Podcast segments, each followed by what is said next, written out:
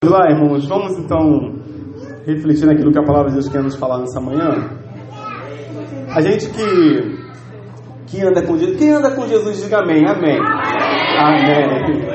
A gente que anda com Jesus, em alguns momentos da nossa caminhada, a gente fica sem força. É verdade.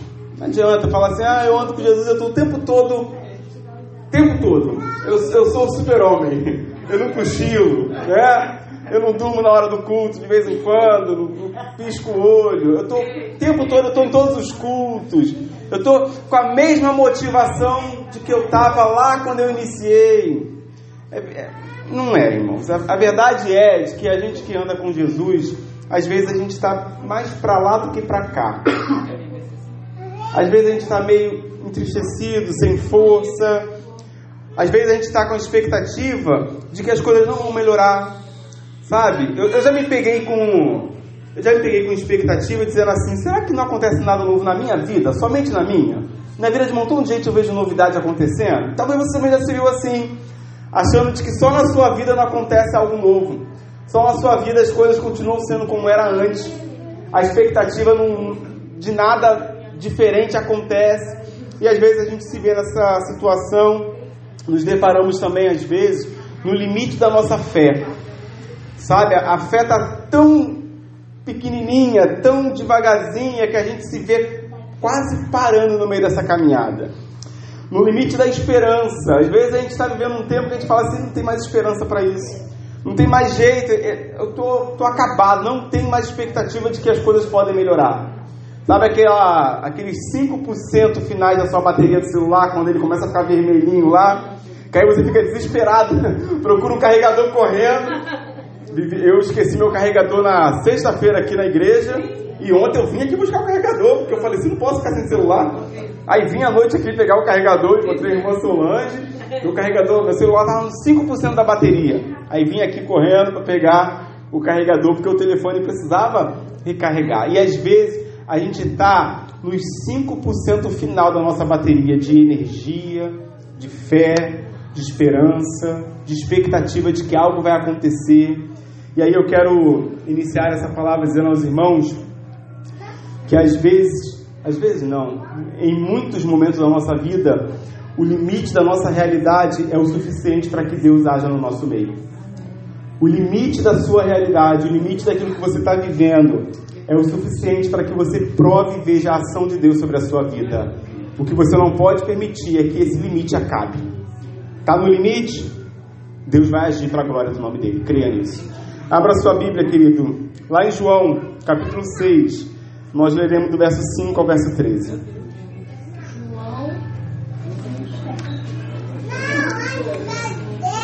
Evangelho de João, capítulo número 6, nós leremos do 5 ao 13.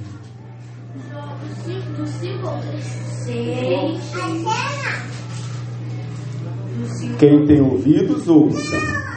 João, capítulo 6, do verso 5 ao verso 13. Às vezes pode falar três vezes e as pessoas não escutam. No microfone. João, capítulo 6, do verso 5 ao verso 13. Amém? Diz assim a palavra de Deus a partir do verso de número 5. Levantando então os olhos e vendo uma grande multidão se aproximava, Jesus disse a Filipe: Onde compraremos pão para que comam?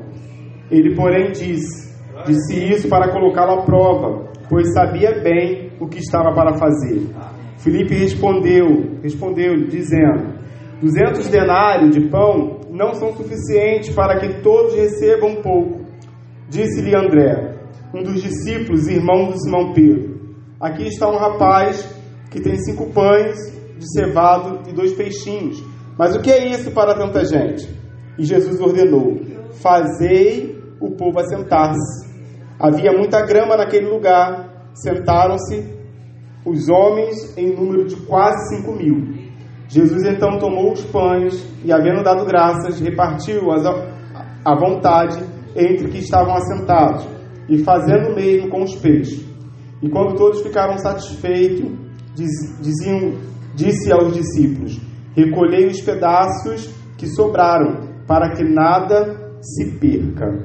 Eles recolheram os pedaços e encheram doze cestos com pedaços de cinco pães de cevado que sobraram aos que haviam comido. Louvado seja o nome do Senhor. É o verso 13. Vamos orar?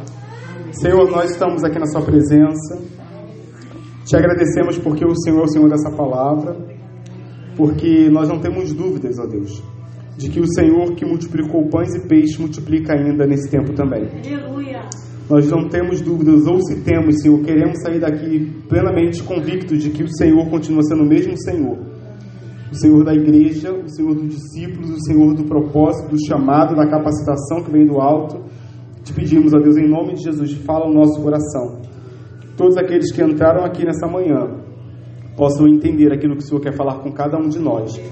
E aqueles que ouvirem essa mensagem, que também possam entender aquilo que o Senhor quer falar com eles também. Essa é a nossa oração e nós oramos agradecidos em nome de Jesus. Amém? Amém. Texto maravilhoso, a multiplicação dos pães e dos peixes. A gente percebe nesse texto, primeiro, de que nada foge do controle de Deus. Tudo aquilo que nós enfrentamos, tudo aquilo que nós passamos, o Senhor tem o controle de todas as coisas. Aleluia. A gente não passa por necessidade, irmãos, quando Deus está no controle da nossa vida. Sempre vai ter o que comer, sempre vai ter o que beber, sempre vai ter. Talvez não vai ter lá o caviar que você gostaria de comer, mas sempre vai ter o arroz e o feijão na sua mesa, porque o Senhor é fiel. Não adianta você falar para mim, ah, pastor, não está faltando nada. Talvez está faltando a administração da sua parte. Talvez está faltando dominar bem a forma de fazer a quantidade certa. Porque às vezes a gente fala um panelão de comida estraga. Eu lembro na casa da minha mãe, a maioria das vezes, meu pai esquecia lá um feijão do lado de fora, o arroz do lado de fora, comida estragava. Joga a comida fora. Às vezes a gente é que não cuida bem daquilo que Deus dá a nós. Mas Deus sempre dá o alimento para cada dia da nossa vida. Sempre dá. E aí, diante disso, os discípulos, Jesus, nesse contexto, nesse episódio aqui, estão vivendo um marco da vida deles. Sabe? Uma experiência de poder provar e de perceber como que Jesus age, como que ele prova, como que ele faz acontecer as coisas. E diante disso, a gente vê uma caminhada dos discípulos com Jesus e de uma multidão também com Jesus, e que nessa caminhada é uma caminhada onde ela é cheia de lições, cheia de lições que Jesus tem a trazer àqueles homens ali naquela ocasião, e cheia de lições que Jesus também tem a aplicar na sua palavra ao nosso coração nessa manhã também. Amém. E eu quero pegar então algumas dessas lições desse texto com os irmãos e tratar delas ao nosso coração. E a primeira lição que esse texto nos faz perceber daqueles que andam com Jesus é que quem anda com Jesus precisa entender a necessidade de vencer seus desafios por meio da fé. Quem anda com Jesus tem que andar com fé. Quem anda com Jesus tem que vencer desafio pela fé. Gigante só se derrota pela fé, querido. A gente só vence pela fé. A gente não vence na nossa força. A gente não vence do nosso jeito. E aí, do verso 5 ao verso 7, o texto começa dizendo para nós: Levantando os olhos e vendo uma grande multidão que se aproximava, Jesus disse a Filipe: Onde compraremos pão para esse povo comer? Fez essa pergunta apenas para pôr a prova pois já tinha em mente o que ia fazer. Irmão, Jesus já tinha o que em mente? O que ele ia fazer. Ele sabia o que ele ia fazer. E aí, verso 7, Filipe lhe respondeu: 200 denários não comprariam pão suficiente para que cada um recebesse um pedaço. e aí é interessante porque Filipe é alguém aqui nesse episódio que ele está olhando e olhando com um olhar natural. Ele olha para aquele desafio, ele olha para aquela situação, mas Felipe não consegue enxergar de que o olhar dele deveria ser um olhar de fé, de que aquilo ali para Jesus, ó, era um tamagotchi. Aquilo ali para Jesus era um pintinho no meio de nada. Jesus iria resolver aquele problema. Só que Felipe ele olha para aquele momento, ele olha para aquela realidade que ele vive e aí ele fala assim: não tem condição desse negócio aqui dar certo. Esse desafio que a gente está vivendo agora aqui é um desafio que é impossível de haver solução. É, essa doença que a gente está passando aqui é impossível de a gente ver. Esse episódio que eu estou vivendo é impossível de acontecer solução nisso. Só que Jesus já sabia como resolver aquela situação. E aí Jesus permite que eles passem por aquele episódio para prová-los e vê-los de que na verdade a fé deles está muito na circunstância, está muito na realidade física, sabe? Aquilo que você consegue ver nos, nos médicos que podem te atender, não naqueles que não podem. E aí, na verdade, a palavra de Deus está nos, nos ensinando de que a gente precisa ter um olhar e uma visão de fé. Quem anda com Jesus tem que ter fé no seu coração. A gente não pode querer andar com Jesus e andar sem a fé que nos dá a garantia que nós receberemos aquilo que nós esperamos, porque a fé é garantia das coisas que nós não vemos, mas a certeza daquilo que nós receberemos. E aí, diante desse contexto, Felipe, então, ele está sempre nesse olhar, irmãos, olhar negativo.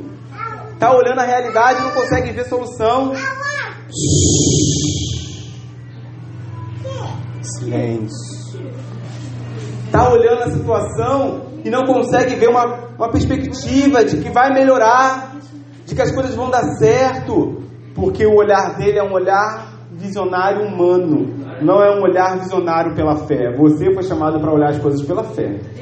Ah, não estou vendo. Olha pela fé, querido. Receba pela fé já a certeza de que isso vai dar certo, de que essa situação vai, vai resolver, de que a sua família vai andar direito, de que o seu casamento vai se solucionar, de que seu emprego vai se organizar, de que sua saúde vai entrar no eixo. Pela fé, receba isso em nome de Jesus.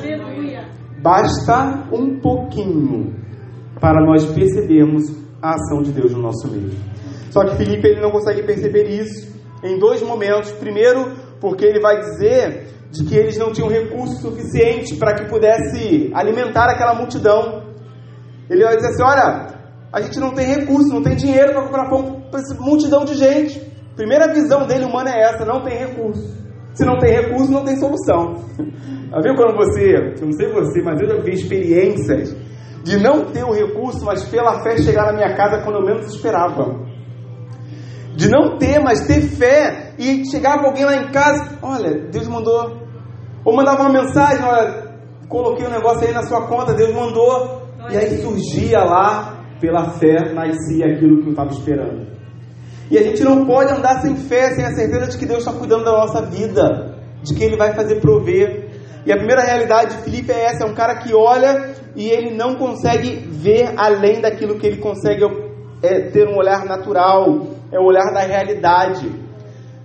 Mas não apenas isso, Felipe diz ainda mais, ele diz assim, olha, mesmo, mesmo que nós tivéssemos o recurso, ainda assim não teríamos lugar para comprar pão suficiente.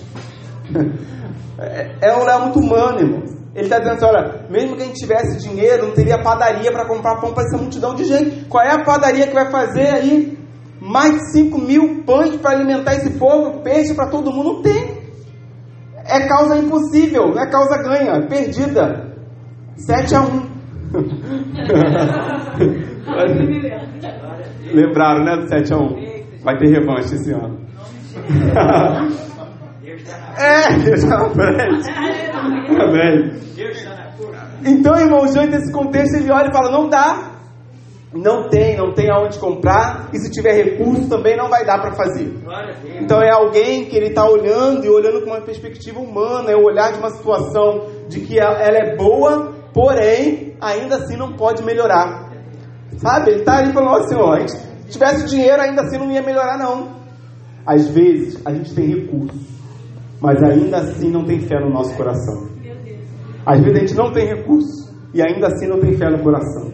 Com recurso ou sem recurso, a fé precisa estar dentro de nós. Porque quem anda com Jesus tem que andar com fé. Só anda com Jesus e só permanece quem guarda a fé dentro do seu coração. E é a fé que nos dá a garantia e deu a algumas pessoas no passado de que hoje a congregação estaria dessa maneira. Porque se os irmãos do passado não tivessem perseverado em fé, em fé, porque os desafios foram grandes, as palavras foram grandes, é, ditas de que isso aqui não iria rolar, de que não iria acontecer, que se não tivesse fé não teria permanecido. Mas isso aqui é fruto da fé de alguns irmãos. Para a glória de Deus. E a gente precisa continuar com essa fé no nosso coração de que no futuro nós ainda veremos coisas maiores, irmãos. Nós falamos de um número aqui que nós arrecadamos, mas isso aqui na mão de Deus é multiplicador. Deus triplica, multiplica, quadruplica, porque Ele é o Senhor da sua obra. Louvado seja o nome do Senhor. E a gente precisa então ter essa fé no nosso coração. Essa é a certeza que nós precisamos ter. Uma visão de fé. Em meio aos nossos desafios diários, precisamos ter uma visão de fé no nosso coração. A palavra de Deus nos diz em Mateus capítulo 17, verso 20, diz assim: Olha, se vocês tiverem fé do tamanho de um grão de mostarda, poderão dizer a este monte: vá daqui para lá, e ele irá. Nada será impossível para vocês. Louvado seja o nome do Senhor. A fé pode ser pequena comparada a um grão de mostarda, mas precisa estar na pessoa certa. Se tiver em Jesus, a gente vê maravilhas acontecendo. A gente contempla a ação de Deus. E aí, diante desse contexto, algo precisava ser feito. Aos olhos dos discípulos, apenas com o natural não poderia haver solução daquele problema. Por isso eles precisavam aprender essa primeira lição, que era a lição de ter fé. Muitos seriam os desafios, mas eles precisavam ter fé, que eles estavam andando com Jesus. Quem anda com Jesus não pode perder a sua fé. Não perca a sua fé em nome de Jesus. A segunda lição que esse texto nos ensina sobre andar com Jesus que eles fazem isso também é de que quem anda com Jesus precisa aprender a confiar a Ele as suas situações. Já viu quando a gente quer abrir a situação que a gente está passando, a gente abre com um montão de gente? A gente quer desabafar, achando que o Rafael vai resolver meu problema só porque ele tem um carro. Aí eu vou falar com o Rafael, porque o Rafael tem um carro. E aí quando eu vou falar com o Rafael, o Rafael fala assim, ih pastor, não vai dar não, porque meu carro está emprestado com a minha mãe. Meu carro está emprestado com o fulano. Eu estou falando de algo de mim, né? Porque uma vez eu entrei, ele sabe, uma vez eu entrei em contato com ele, eu tinha que ir lá na.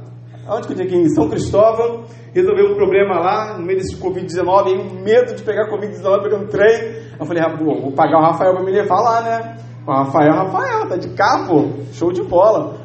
Todo animado, Rafael, tem como me levar não sei aonde? Preciso lá me alistrar lá no negócio lá dos, dos pastores Batista. A Rafa falou assim, ih, pastor, não vai dar não. Eu falei, Perdi a minha fé. Perdi a confiança que eu tinha de que eu ia conseguir. Aí fiquei assim, caramba, e agora? O que, que eu faço? Aí Deus falou, opa, tá confiando no carro do Rafael tá confiando em mim? Quem é que te livra do mal? É o Rafael ou sou eu? Meu Deus. É, irmãos, a gente, a gente troca. A gente coloca a nossa confiança nas pessoas. A gente deposita em alguém confiança de que não deveríamos depositar. Às vezes, às vezes a gente deposita no pastor uma confiança que Sabe, eu confio a minha vida ao pastor. Ah, misericórdia. Confia em mim não, irmão. Não faz isso não. A gente precisa aprender a confiar em nossas situações, é a mão do Senhor, aos pés do Senhor, porque é Ele que soluciona os nossos problemas. É Ele que nos dá garantia de segurança. É Ele que nos dá vida. É Ele que nos dá saúde. É Ele que tira também. É Ele que coloca no leito. É Ele que coloca num caixão. É Ele, irmãos. É Ele. Então a gente precisa aprender essa segunda lição. Precisamos aprender que quem anda com Jesus confia totalmente a Ele a sua situação.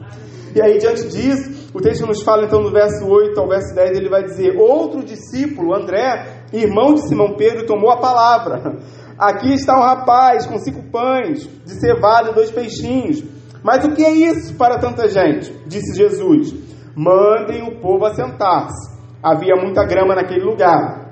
E todos se assentaram eram cerca de 5 mil homens. Você talvez falaria igualzinho esse camarada. Jesus, o senhor está de brincadeira. O senhor está enxergando, né? A irmã Solange sem óculos é engraçado que ela fica assim, não enxerga nada. Aí você falaria para Jesus está de óculos, não, Jesus? Tem 5 mil aqui. O senhor está falando para gente que cinco pães e dois peixinhos vai alimentar essa galera toda, se for do primeiro de abril, então, misericórdia. O povo come. Só o Miguelzinho, o povo come, não. O povo come. Não, e se a multidão fosse crente, pior ainda, porque crente come mais do que quem é do mundo. Ah, vai na festa de crente, irmão. O crente come tanto que no final da festa leva a bolsa para casa. Mas eu acho que Jesus que instituiu isso, porque ele falou no final: leva o restante. Vai a bolsinha, leva para vocês o restante da comida. Jesus que iniciou esse negócio da vida do crente, levar o restante da festa. Crente come. Aí, se, se o povo ali for tudo crente, cinco pães e dois peixinhos, vai ficar com fome, vai não, Mike? Hã? Naquela beleza, dá fome, dá nada, depois de andar no sol quente, não vai dar para alimentar não. vai dar briga. Imagina uma sardinha, irmão. Uma latinha para todo mundo. Pra gente aqui já não dá. Se os irmãos trouxessem. Oh, Jesus! Então, se duas, a irmã ela pegava e escondia no bolso e comia sozinha. Cinco pães? Não daria. É, dá, dá confusão. E aí André, então, ele vai lá, Jesus fala assim, o que, que a gente tem aí? Aí André vai lá no meio da multidão, olha lá, aí vê um, um garoto lá, um jovem, com cinco pães e dois peixes, traz esse moleque para Jesus, e fala, Jesus, ó, tem um garoto aí, que ele tem cinco pães e dois peixes, mas eu estou dizendo para o senhor que isso não vai dar jeito não. Ele traz a solução, mas traz também dizendo que não dá. É você trazer o seu problema diante de Jesus e falar assim, ah, mas não tem solução para esse problema. Sabe, a gente está passando por algo, a gente fala assim, eu vou levar, mas já vou levar meio desconfiado de que não vai ter jeito. Então não está levando, não está confiando de verdade. Você está levando, mas sem confiar. A gente precisa aprender a andar, mas andar com confiança, de entregar a Ele, sabendo de que Ele é quem soluciona todas as coisas. Pode ser cinco pães e dois peixinhos na mão dos meninos, mas na mão de Jesus é uma multiplicação para a glória dele. Cinco pães e dois peixinhos na mão deles. Mas quando a gente coloca na mão de Jesus, vira algo maravilhoso. Cresce muito, irmão. Cresce, cresce mesmo. E é isso que a gente precisa aprender, sabe? A confiar a Jesus o limite que a gente está passando. Talvez a gente está no nosso 5%. Confia os 5%. Deus recarrega a sua bateria para a glória de Deus. Confia esse finalzinho da sua força. Fala para Jesus, Jesus, eu estou no finalzinho, mas eu quero confiar de que o Senhor vai multiplicar essa minha energia. Que o Senhor vai me fazer voltar a viver o que eu estava vivendo antes. Porque eu confio no Senhor a minha vida. E a palavra de Deus então está nos ensinando essa verdade. A Bíblia está nos ensinando isso. Na mão daqueles meninos, daqueles discípulos, era nada. Mas na mão de Jesus se torna tudo para alimentar cinco mil e sobrar para a glória de Deus. A gente precisa aprender nessa manhã que quando nós colocamos tudo que nós temos diante de Jesus, diante do Senhor, Ele tem solução para nos oferecer. Ele tem. Quando eles colocam diante dele, Jesus fala para eles assim: agora senta o povo. Está cansado? Senta. Descansa. Às vezes a gente está esperando em pé, igual a fila do banco. Aí começa a cansar as pernas. Aí começa a ficar preocupado. Aí começa a achar que não vai dar certo. Senta, querido. Confia. Para de ficar desse jeito desesperado olhando para um lado e para o outro, o Senhor vai agir se você está confiando nele. Eu creio nisso, eu creio. Irmãos, eu tenho convicção de que o Senhor continua realizando milagres e maravilhas. E você precisa sair dessa manhã deste lugar também com essa certeza. Deus continua realizando milagres e maravilhas. Por isso, essa segunda lição desse texto é sabermos que quem anda com Jesus precisa confiar a Ele as suas situações. Precisa depositar diante dele aquilo que você está vivendo. Apresente a Ele aquilo que você está passando. Seja o limite que você está vivendo na sua vida. Apresente o limite e Jesus recuperará as suas forças para a glória de Deus. A palavra de Deus nos encerra com uma terceira e última lição de que quem anda com Jesus contempla as obras das suas mãos. O verso 11, verso 13 encerra para nós dizendo: Então Jesus tomou os pães, deu graças e o repartiu entre os que estavam assentados, tanto quanto queriam e fez o mesmo com os peixes. Depois que todos receberam o suficiente para comer, disse aos seus discípulos: Ajuntem os pedaços que sobraram, que nada seja desperdiçado. Então eles os ajuntaram e encheram doze cestos com os pedaços de cinco pães de cevado deixados por aqueles que tinham comido. Eles comem, eles ficam saciados, satisfeitos, porque eles provaram do agir de Deus ao confiarem no Senhor aquilo que estavam vivendo. Seja saciado em nome de Jesus pela palavra de Deus nessa manhã. Saia daqui cheio da palavra de Deus no seu coração, ao ponto de transbordar. O agir de Deus ali é um transbordar de alimento, aonde eles saem saciados porque eles se alimentaram daquilo que eles tinham necessidade. Nessa manhã essa palavra só foi dita a nós, porque existiam pessoas aqui que precisavam se alimentar dela e hoje sairão daqui alimentados para a glória de Deus.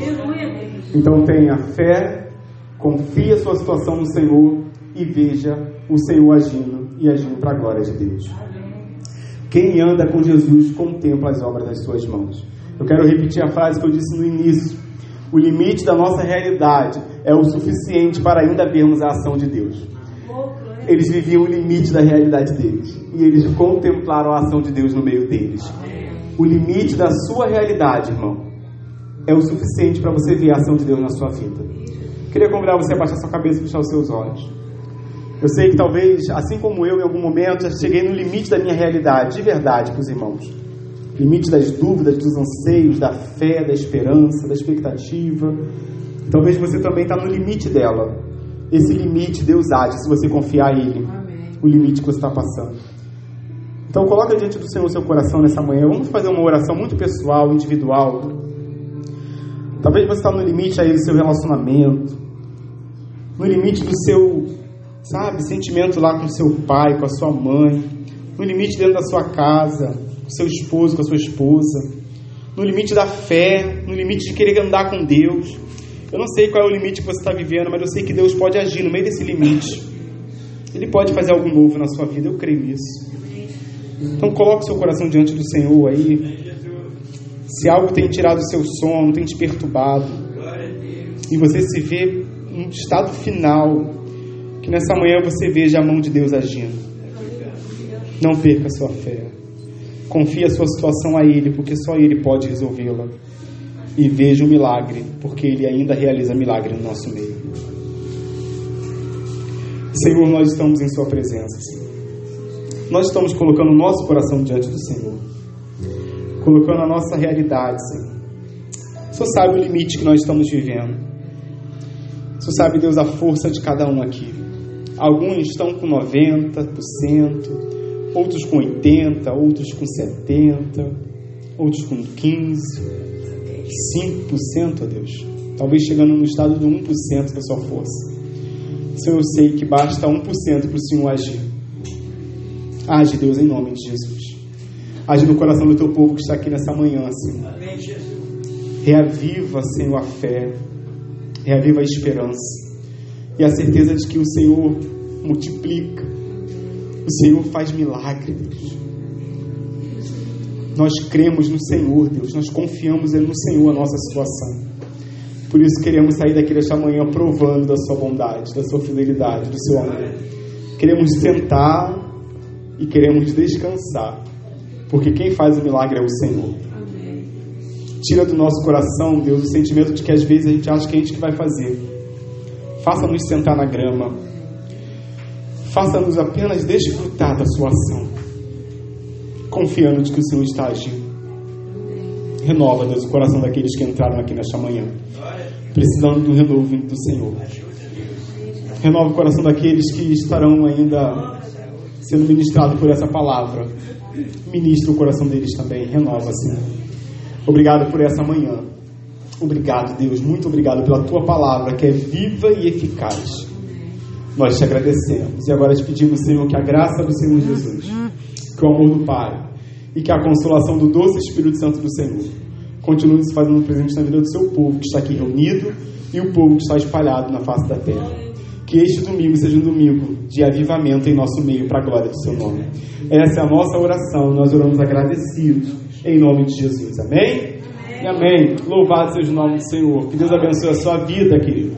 À noite retornaremos para continuarmos cultuando a Deus e encerraremos a campanha de missões urbanas. Então venha, esteja conosco, traga sua oferta de amor e continue adorando ao Senhor com alegria. Ande com fé, confie a sua vida ao Senhor e contemple as maravilhas do Senhor sobre a sua vida. Deus abençoe os irmãos. Vão em paz.